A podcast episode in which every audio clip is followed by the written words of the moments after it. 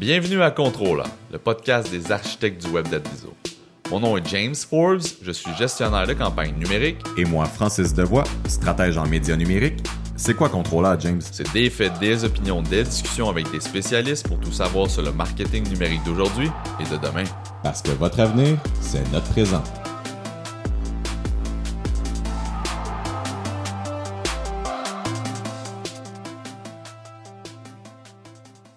Moins en moins d'utilisateurs sont réactifs à la publicité sur le web. C'est une raison pourquoi les entreprises se tournent davantage vers le marketing de contenu qui leur permet d'engager les utilisateurs envers leur marque. Oui, justement, Instagram qui ont lancé une nouvelle application ou une nouvelle interface de leur, euh, de application originale euh, qui permet d'avoir du contenu plus long. Plus long au niveau du temps, fait a l'écoute du vidéo, mais plus long aussi au niveau de la présentation du vidéo dans votre appareil. Euh, avant, sur Instagram, il y a juste une petite section. Là, ensuite, c'est tout le téléphone. De plus en plus, on voit les influenceurs qui sont très populaires sur Instagram se lancer vers cette nouvelle euh, façon de faire du contenu euh, sur les réseaux sociaux.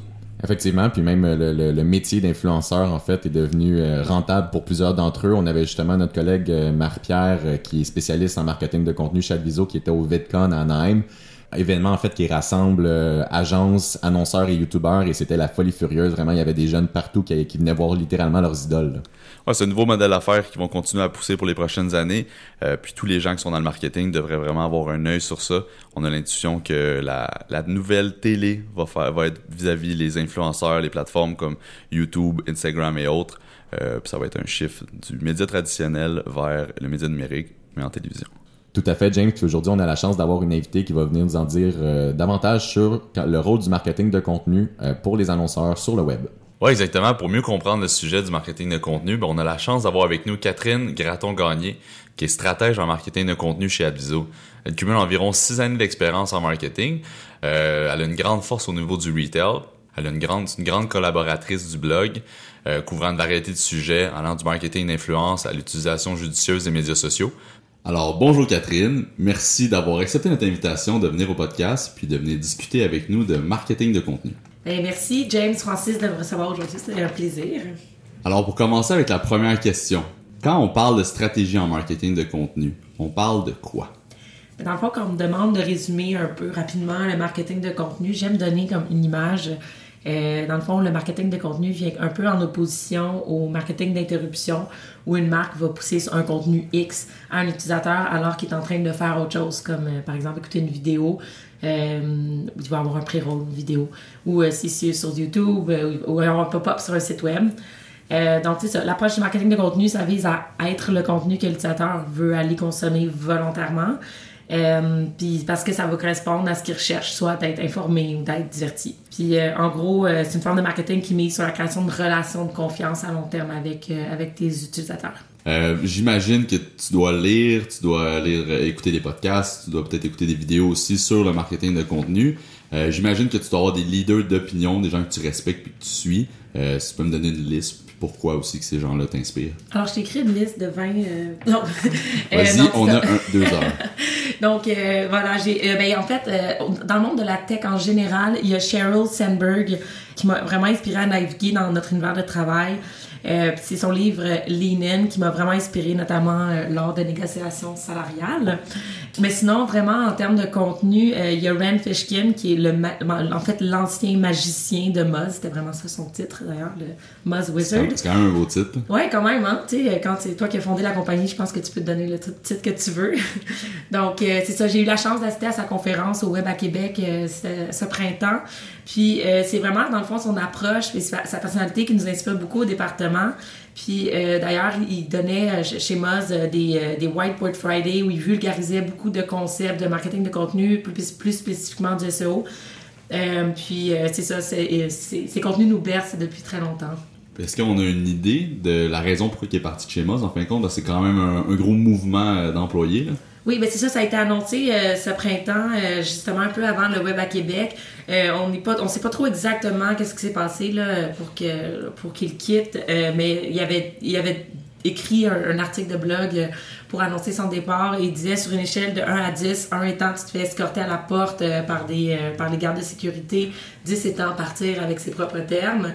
il disait que son départ était à peu près à 4 sur 10, donc on imagine que ça ça a dû brasser un petit peu. Il s'est fait escorter à la porte, dans le fond, euh, mais selon ses propres Mais termes, gentiment, avec un sourire peut-être. La porte de ta propre entreprise en plus, c'est quand, même- même. c'est quand même génial. C'est euh, c'est assez intense. Ouais. Euh, Catherine, il y a beaucoup plus d'entreprises qui font des, des, des offensives de contenu de nos jours. Euh, Est-ce qu'il y a des campagnes, des exemples de campagnes qui t'ont marqué que tu peux nous parler? Ben, en fait, j'ai j'ai un bon exemple pour vous, mais qui n'est pas nécessairement une campagne. C'est vraiment un- du contenu en continu qui est euh, l'infolettre de Skim. Euh, c'est conçu par deux femmes, c'est lu par 6,5 millions de personnes dans le monde.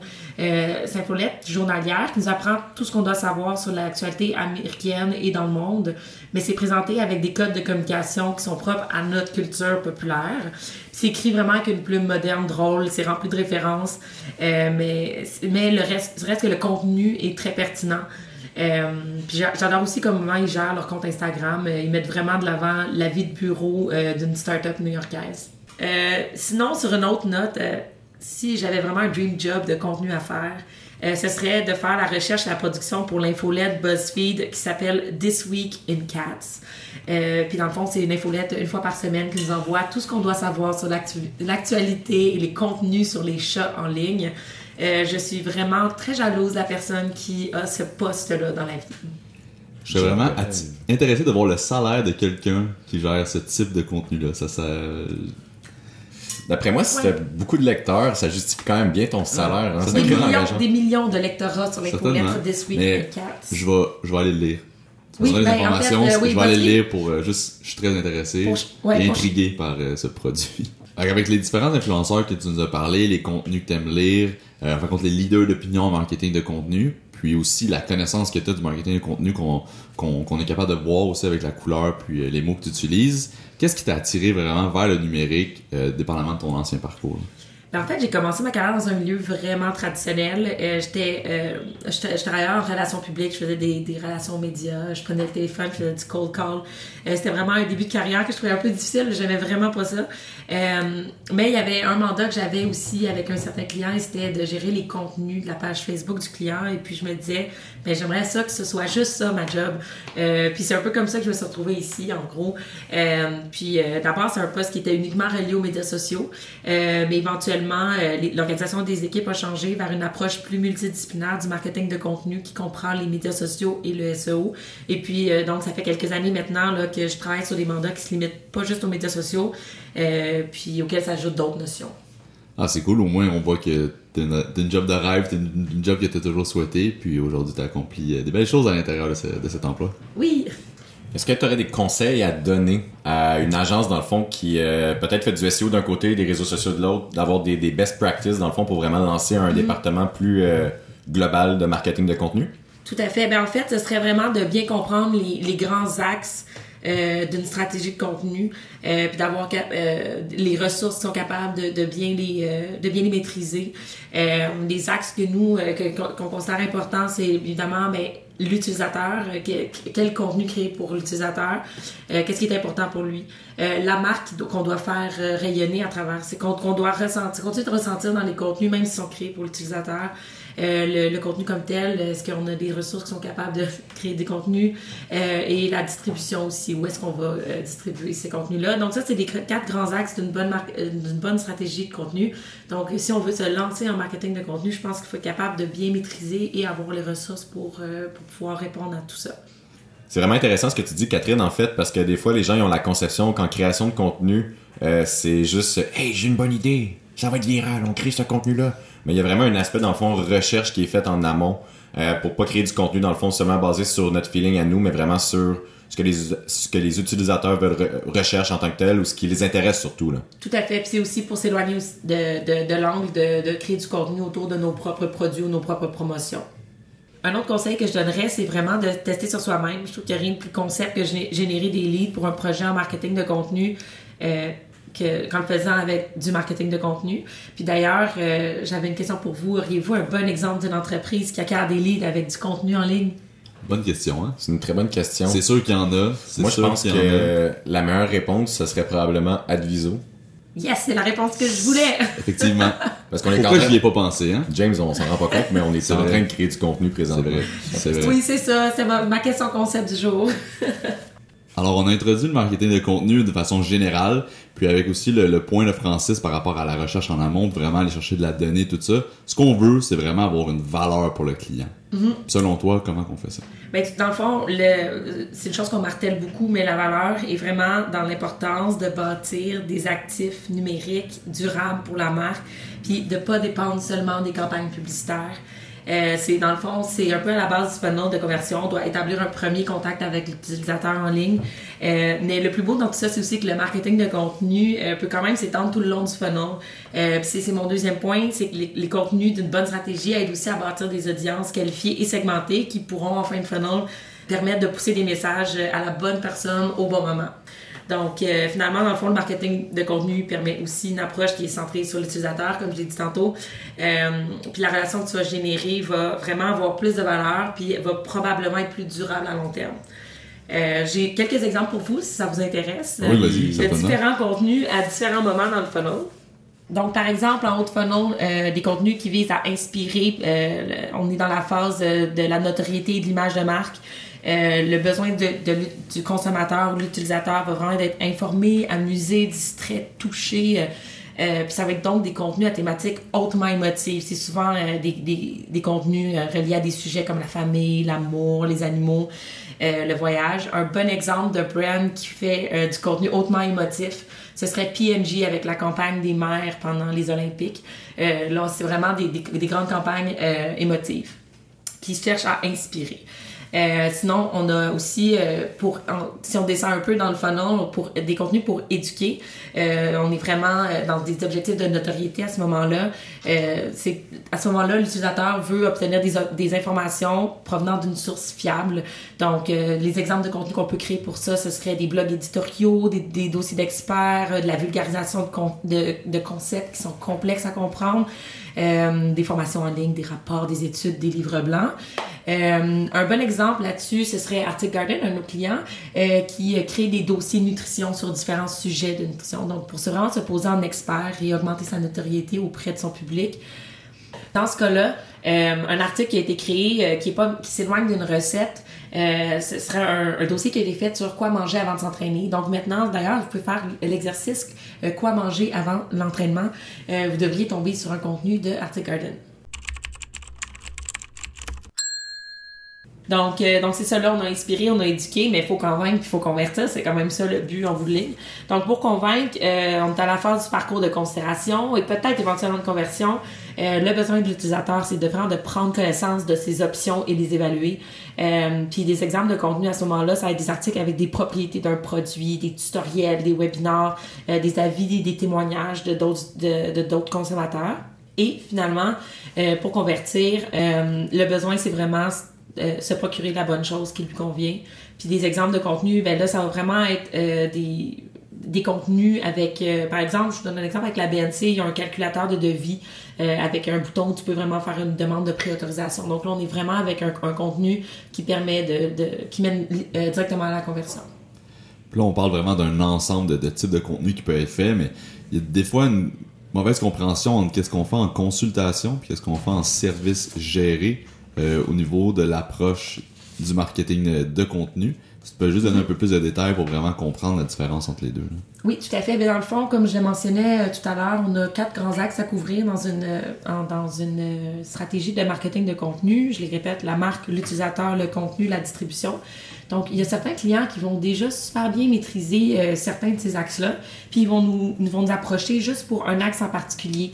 Comme par exemple, il y en a qui ont, déjà énormément de contenu, ils savent quel contenu créer pour les utilisateurs, mais ils savent pas sur quelle plateforme les distribuer. Ils font face à un un volume énorme, mais ils savent pas trop comment stratégiquement distribuer leur contenu. On peut agir en consultant à ce niveau-là.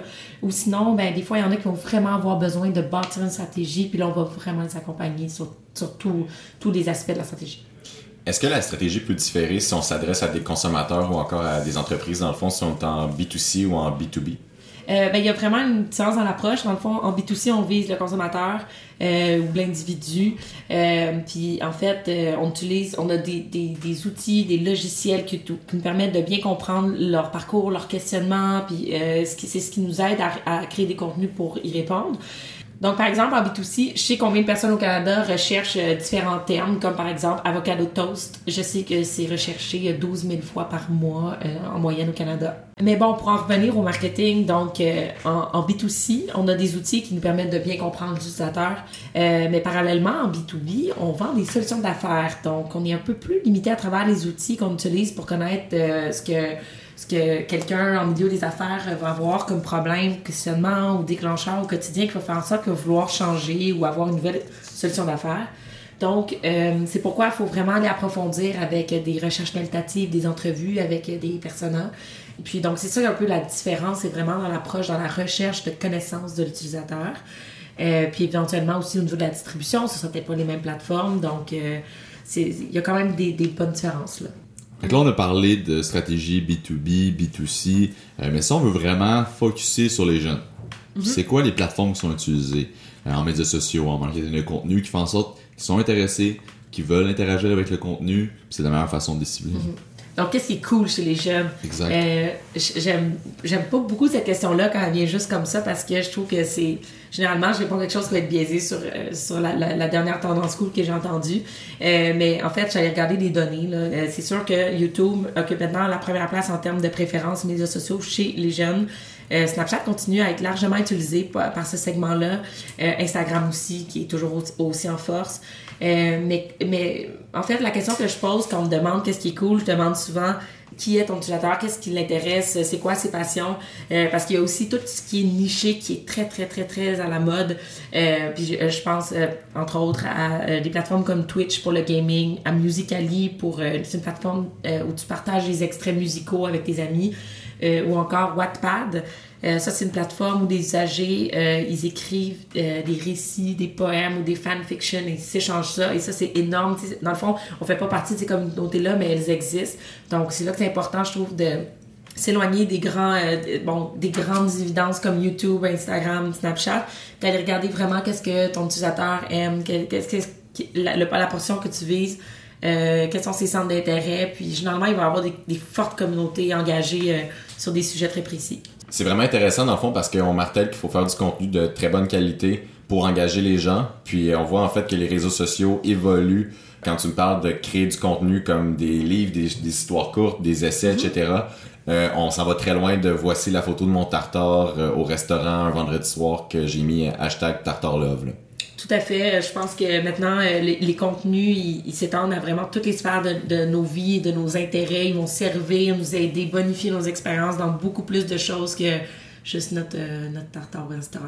Ce qu'on se rend compte de plus en plus en marketing numérique ou marketing de contenu, c'est vraiment pas être biaisé par sa propre vision des choses, ce qui veut dire que toi, mhm. tu es un adulte de 32, 33, 34 ans, 28 ans, et faire en sorte que tu utilises des plateformes et tu penses que c'est ça que les gens utilisent? Mais dans, un, dans la réalité, c'est complètement l'inverse. Twitch est une plateforme formidable pour rejoindre des gens, des jeunes qui veulent, sont vraiment attirés par le gaming. Des gens qui oublient de faire du marketing sur Twitch pour vendre des jeux vidéo. C'est une perte, c'est complètement une perte. C'est la meilleure, peut-être pas la meilleure, mais c'est une des très belles plateformes pour pouvoir faire du marketing numérique pour ces types de produits nichés-là. Je suis totalement d'accord. C'est la combinaison parfaite, en fait, de l'environnement puis de l'audience. Donc, c'est vraiment... Euh, Exactement. Mm puis, en plus, puis en plus, là, t'as Instagram qui vient de lancer leur IGTV.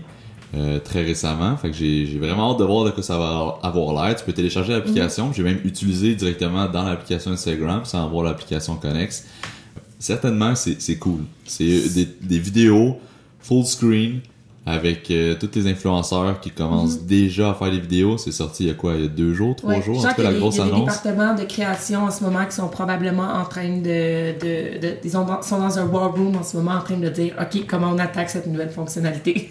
C'est une belle réponse aussi à YouTube euh, qui avait lancé son euh, le même genre de service de chaîne télé, dans le fond, pour mhm. aller chercher les jeunes. Puis, encore une fois, on, on, délaisse la télévision YouTube, traditionnelle. YouTube, on voit qu'ils commencent à prendre du retard parce qu'ils viennent de lancer leur leur plateforme de streaming de musique en fin de compte avec leur contenu principal qui est des vidéoclips et de la musique. YouTube, c'est leur pain, leur beurre. Pourquoi ça a pris autant d'années avant qu'ils soient en mesure de rattraper euh, Spotify et Apple Music et même Amazon, que ça fait déjà plusieurs mois qu'ils l'ont lancé euh, au Canada et même encore plus que ça aux États-Unis? YouTube vient d'arriver aujourd'hui, en tout cas il y, a, quelques temps, avec cette nouvelle application-là. En tout cas, j'ai hâte de voir à quel point ils vont rattraper leur, leur retard, puis est-ce qu'ils vont être les, les chefs de file dans, dans la streaming en ligne, en fin de compte, pour la musique dans les prochaines années. Euh, mais actuellement, c'est quand même intriguant. Et là, on a parlé d'une nouvelle plateforme, on a parlé de ce qui faisait en sorte que les jeunes avaient le goût d'être intéressés. En cas, c'est quoi le buzz, c'est quoi le fuzz dans le milieu du médias sociaux, marketing de contenu. Euh, mais on sait que les gens, souvent, quand ils rentrent dans une entreprise ou dans leur propre entreprise, veulent faire des stratégies funky, innovatrices, veulent se démarquer, veulent être le chef de file, veulent être le premier à faire la première chose pour que tout le monde les remarque. Euh, c'est peut-être pas la meilleure façon d'approcher. Ce serait quoi pour toi les, les lignes de base pour faire en sorte de faire du marketing de contenu d'une belle façon, puis ensuite pouvoir faire des stratégies plus wow, plus, plus impressionnantes, plus innovatrices? Ben, en fait, j'en reviens aux quatre piliers que j'ai mentionnés plus tôt. Euh, L'utilisateur, toujours important de le garder au centre, la marque, euh, le contenu comme tel, la stratégie de distribution. Ça, c'est les quatre bases les plus importantes à maîtriser. Et ensuite, à travers ça, tu peux créer des campagnes wow. Euh, mais pour reprendre la comparaison de Jeff Renault, d'un de nos associés chez Abiso, euh, le wow, c'est le sucré du mini-wheat. Euh, mais ce dont ton corps a vraiment besoin, c'est la portion nutritive. Donc, les quatre axes essentiels de la, de la base marketing de contenu. Mais c'est vraiment une bonne façon de l'approcher. Euh, c'est même ludique un peu. Là, quand j'ai vu la présentation justement qui a été faite sur le marketing de contenu par, par Jeff, mm. je trouvais ça important de le présenter de cette façon-là, même intriguant pour quelqu'un qui n'est pas nécessairement en marketing de contenu comme moi, qui n'est pas un expert dans ce domaine-là. Donc là, on a parlé vraiment comment faire en sorte de bâtir euh, une stratégie ou en tout cas une, façon de faire son contenu euh, numérique solide avant de faire des stratégies novatrices, funky et autres. Euh, selon toi, c'est quoi les, points de contact numériques qui doivent être pensés pour être capable d'avoir la, meilleure stratégie de contenu possible? Bien, les points de contact, en fait, les plateformes numériques où on peut rejoindre l'utilisateur, ça touche beaucoup la portion distribution. donc, sur où, où est-ce que je vais distribuer mon contenu? Euh, mais ultimement, ça rejoint l'utilisateur aussi parce que sans la connaissance des plateformes qu'il utilise, donc où est-ce qu'on peut le rejoindre, euh, on ne bâtira rien de stratégique. Euh, mais on doit aussi connaître, au niveau de la création, on doit aussi connaître les requis parce qu'on va pas, on va pas rédiger un article de blog comme on rédige une infolette par exemple ou euh, un texte qui est destiné à un post Facebook ne sera, doit être beaucoup plus engageant. Doit être, donc, euh, c'est important, la, connaissance des, des, des, points de contact, des plateformes de distribution sont vraiment importantes, euh, tant au niveau de la, la création, mais de la stratégie de distribution. Francis, quand on parle à quel point le, marketing de contenu c'est important pour bâtir des audiences, est-ce que tu penses que c'est sous-utilisé en fin de compte les audiences d'articles ou de contenu faites par le marketing de contenu, euh, soit dans son agence ou soit à l'intérieur de l'entreprise, pour utiliser après ça en médias payants, soit Facebook, Display, Search et autres? Je pense qu'on le, on le, il y en a qui l'utilisent, il y en a qui l'utilisent peut-être pas assez. Je pense qu'en fait, le plus gros problème là-dedans, c'est qu'il y a beaucoup d'entreprises où que les gens ne se parlent pas assez. Mm. Euh, dans le fond, on a un silo euh, qui crée du contenu super intéressant, puis on a de l'autre côté l'autre silo dans le fond qui fait des campagnes en se disant "Hey, je vais cibler plein d'audiences third party. Euh, je suis dans le domaine par exemple du voyage, ben je vais cibler du in-market travel puis du interest travel, mais je fais plein de contenu intéressant sur des destinations voyage, puis j'utilise même pas en fait des audiences très qualifiées d'utilisateurs qui ont déjà eu des points de contact avec ma marque. Donc moi je pense que oui, c'est sous-utilisé. Tu sais, tu peux faire le plus beau contenu si personne le voit, c'est poche puis tu peux faire la plus belle campagne, mais si t'as pas le bon contenu à pousser, ben c'est poche aussi. Non, c'est sûr, t'as déjà des gens qui sont commencent à être dans ton funnel de conversion. Tu veux les attirer vers le, bas du funnel, en fait, pour la conversion finale le plus rapidement possible. Euh, ben, pas peut-être plus rapidement possible, en tout cas faire être sûr stratégiquement possible. C'est le plus stratégiquement possible. Merci d'utiliser le, un meilleur terme que le mien. Euh, à partir de là, si on l'utilise pas, c'est sûr que c'est une perte. Si on l'utilise pas de la bonne façon, c'est une perte aussi. Puis euh, en brisant les silos, on va être capable de pouvoir se discuter. Puis en plus, on investit déjà des budgets pour faire le contenu, on investit des budgets pour faire du média payant, pourquoi pas optimiser pour avoir la meilleure efficience euh, entre les deux.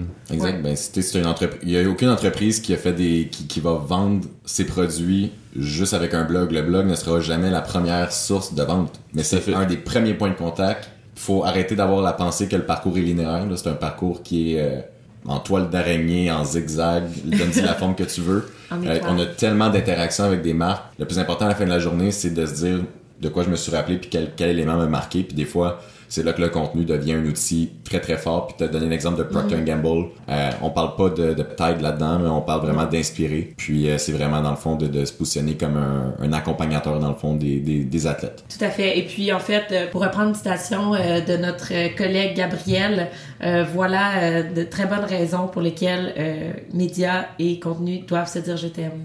J'aime ça. Quote on quote. Quelle belle phrase. Puis en tout cas, pour relancer un peu sur le sujet qu'on parle là, de, de contenu. Euh, je suis allé dans une conférence qui s'appelle Think Finance de Google. Puis ce qu'ils présentaient, c'est euh, les produits bancaires. On s'entend que c'est pas toujours le produit ou le service qui est le, le plus sexy, le plus émotionnel euh, pour l'ensemble de la population, ça c'est sûr. Par exemple, ils montraient des, types d'annonces, des types de contenus qui avaient été faits pour euh, de l'industrie bancaire. Puis c'est vraiment pertinent parce qu'on est vraiment du côté émotionnel, on est vraiment au côté famille, on est vraiment du côté personnel, les moments de vie, pour que les gens voient un compte bancaire ou une carte de crédit d'une autre façon que juste un produit euh, qui est commun d'une banque à l'autre, mais vraiment que tu puisses t'associer à une banque, t'associer à une marque, euh, que tu vas avoir confiance, que tu vas vouloir que, que tes enfants vont, vont aussi être dans ce, cette banque-là, parce que l'important, c'est vraiment le, le, cycle de vie euh, du consommateur. Pourquoi mm -hmm. pas le garder du début à la fin, plus euh, les petits-enfants, plus les amis et autres. Je pense que la meilleure façon de le faire, c'est d'y mm. aller avec l'émotion, avec euh, les histoires, avec le storytelling. Et, et c'est exactement pourquoi, pourquoi l'angle euh, marque est ultra important et reste un des quatre piliers très importants du marketing de contenu. Dans un autre ordre d'idée, Catherine, c'est quoi les principales erreurs que quelqu'un peut faire en marketing de contenu? Donc, pour cette question, j'ai cru bon de faire un petit tour de table avec mon équipe. Euh, donc, Clément, spécialiste marketing de contenu, qui a mentionné qu'on s'estime trop souvent les temps que prend l'exécution d'une stratégie et les ressources qu'on va avoir besoin. C'est une très fréquente. Euh, Mathieu Casanova, chef de pratique euh, marketing de contenu SEO, euh, qui a souligné, dans le fond, la déconnexion entre les équipes d'une organisation peut causer problème. On en a parlé tout à l'heure, mais silos, hein. les employés web qui se lancent dans une campagne qui ne sera pas alignée avec ce qui se fait en traditionnel ou encore des freins TI qui limitent les performances puis les employés ne comprennent pas la priorité d'aller régler ces problèmes TI là. Euh, Camille, chef, d'équipe, qui a mentionné le, fait qu'on fait souvent l'erreur d'accorder une trop petite place à la diffusion versus la création. Euh, elle mentionne aussi l'erreur de créer des contenus juste pour créer du contenu. Euh, c'est parfois plus payant de faire des opérations moins sexy, comme la mise à jour des articles de blog actuels, que de créer des nouveaux contenus qui servent à aucun objectif en bout de ligne. Puis aussi, ben, personnellement, je pense qu'une une grande erreur, c'est vraiment de penser uniquement à son brand, créer du contenu qui va juste faire triper ton, directeur, ton département marketing, puis ton équipe produit. Dans le fond, c'est, c'est comme se faire un high five à soi-même ou liker son propre commentaire sur Facebook. Euh, le contenu doit vraiment faire triper l'utilisateur en, en premier lieu. Il euh, faut trouver un, un, équilibre parfait entre les deux. Alors, merci Catherine d'avoir participé au podcast, d'avoir partagé avec nous euh, tes connaissances euh, en marketing de contenu. Ben, merci beaucoup, ça m'a fait plaisir.